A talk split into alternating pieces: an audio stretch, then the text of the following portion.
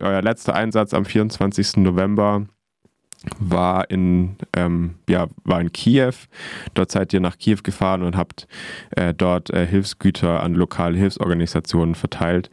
Ähm, vielleicht erstmal die Frage, wie kommt man denn eigentlich ähm, so einfach in die Ukraine? Kann man dort so einfach hinfahren und äh, gibt es dort auf der Reise bereits auch schon erste Widerstände, die ihr, die ihr überwinden müsst?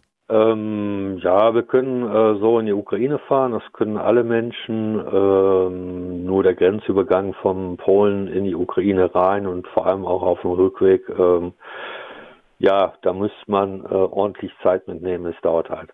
Genau, ihr wart jetzt bei eurer letzten Reise äh, in Kiew, wie eben schon ähm, ja, gesch geschildert. Ihr wart aber davor auch schon direkt an der, äh, in der Front in Charkiw, habe ich jetzt gerade erfahren. Ja, magst du uns vielleicht kurz mal mitnehmen, wie ist denn die Situation in der Ukraine gerade? Was erlebt ihr dort, wenn ihr dorthin fahrt?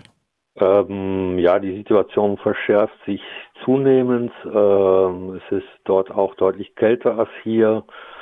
Ähm, durch die Blackouts, die zum Beispiel das letzte Mal in Kiew äh, doch sehr umfassend waren, funktionieren auch Heizungen nicht, weil die Heizungsanlage oft auf Strom läuft. Ähm, fließendes Wasser gab es äh, kaum.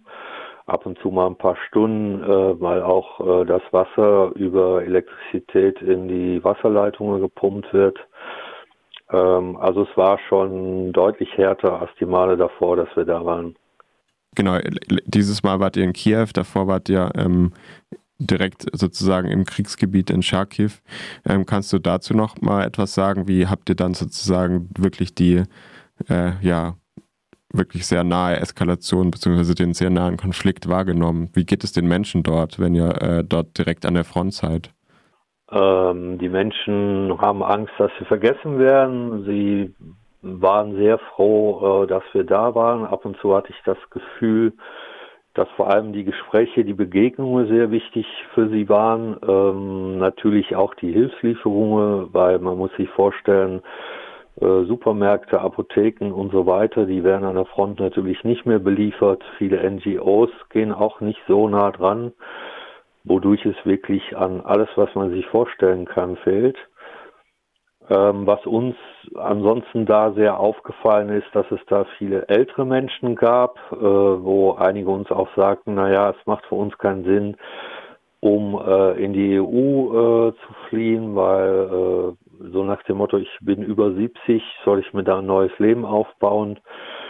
Ein anderer auffälliger Punkt war, dass äh, viele von den jüngeren Leuten, die da waren, vor allem ärmere Leute betrifft, die zum Beispiel kein Auto haben und für denen es schlichtweg schwierig ist, äh, umzufliegen. Der, du hast angesprochen, ähm, ja, dass sozusagen die Hilfsgüter auch dringend benötigt werden. Ähm, und ja, die Russland greift ja auch immer wieder ähm, ja, gezielt äh, Strominfrastruktur beispielsweise an, um Stromausfälle äh, herbeizuführen. Was wird denn vor Ort gerade äh, am meisten benötigt? Ähm, vieles an Medikamenten, ähm, Nahrungsmittel, aber auch Generatoren, Powerbanks ähm, und das sind auch Sachen, die wir da hingebracht haben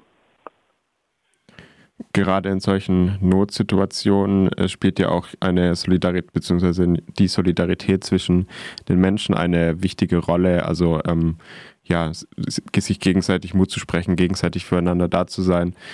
Inwiefern wird denn oder wie wird denn diese oder wird denn so eine, eine Solidarität zwischen den Menschen ähm, ja, organisiert? Äh, gibt es dort auch viel selbstorganisierte Hilfe, die Hilfe vor Ort anbietet, die für andere Menschen da ist, die ihr dann sozusagen vor Ort unterstützen könnt? Ja, äh, Selbstorganisation wird groß geschrieben äh, in der Ukraine. Das ist eigentlich fast überall so. Das hat aber auch damit zu tun, der ukrainische Staat ist halt nicht so ähm, ja, omnipräsent wie zum Beispiel der deutsche Staat in Deutschland wodurch viele Menschen auch schon vor dem Krieg äh, viel Erfahrung hatten mit Selbstorganisation. Und äh, das kommt denen natürlich jetzt zugute, äh, weil viele wissen, wie es funktioniert. Es gibt viele Netzwerke auf unterschiedliche Ebenen, äh, also in den Dörfern, in die Region, aber auch äh, die im ganzen Land äh, irgendwie vernetzt sind. Und das sorgt natürlich dafür, dass jetzt äh, die Hilfe von selbstorganisierte Gruppe ja ziemlich gut funktionieren kann. Steht ihr da auch in engen Kontakt mit Organisationen in der Ukraine, sodass ihr planen könnt, wo ihr als nächstes hinfahrt, was als nächstes dringend gebraucht wird, wo eure Hilfe besonders notwendig ist? Ja, wir arbeiten viel äh, zusammen mit einer Gruppe, äh, das ist eine autonome Gruppe, Help War Victims. Äh, die sind vornehmlich äh, in Kiew äh, aktiv, beziehungsweise aktiv an der Front auch. Aber ihr Lagerhaus ist zum Beispiel in Kiew und äh, wir haben jetzt zusammen mit denen ein größeres Lager gemietet, weil durch die Generatoren wird deutlich mehr Platz gebraucht. Und ähm, wenn ich richtig informiert bin, plant ihr ja sogar auch dieses Jahr noch im Dezember äh, noch einmal in die Ukraine zu fahren. Ähm, wie kann euch, euch denn unterstützt werden, beziehungsweise was können wir von Deutschland aus machen, ähm, um euch zu unterstützen, aber auch um die Menschen in der Ukraine zu unterstützen? Ja, wir fahren äh, am zweiten Weihnachtstag äh, nochmal in die Ukraine, werden da bis in Januar bleiben, auch um zu helfen, Sachen zu verteilen. Ähm, es gibt auf unserer Webseite, das ist äh, cas-off-hope.org, äh, eine Liste mit Sachen, die als Sachspende benötigt werden. Und da gibt es auch äh, eine Kontonummer, um äh, Spenden überweisen zu können, weil wir natürlich auch die Fahrten finanzieren müssen und einige Sachen auf die Liste doch sehr spezifisch sind wie Tourniquets, eine bestimmte Art von äh, Verbände, die oft äh, von der israelischen Armee kommen für schwere Verletzungen, äh, die wir dann von den Geld bestellen werden. Seid ihr auch oder beziehungsweise kennt ihr weitere Organisationen, die ähnliche Hilfe leisten in der Ukraine, die ähm, ja auch Unterstützung bedürfen? Ja, es gibt zum Beispiel äh, The Radical Aid Force äh, aus Berlin, die machen ähnliche Sachen wie wir. Dann gibt es noch äh, ABC in Dresden, die auch Unterstützung in der Ukraine leisten.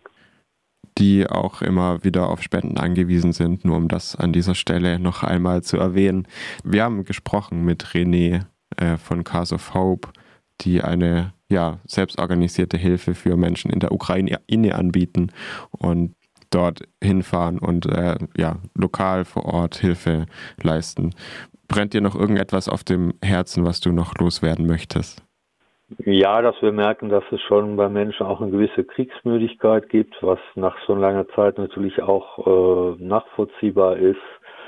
Aber ich möchte auch unbedingt betonen, äh, das Leiden wird jetzt im Winter immer härter und äh, deswegen ist es wichtig, um äh, die genannte Gruppen äh, und auch unsere Gruppe weiterhin äh, zu unterstützen. Und wir bedanken uns natürlich für alle Menschen und Initiativen, die uns bis jetzt schon unterstützt haben.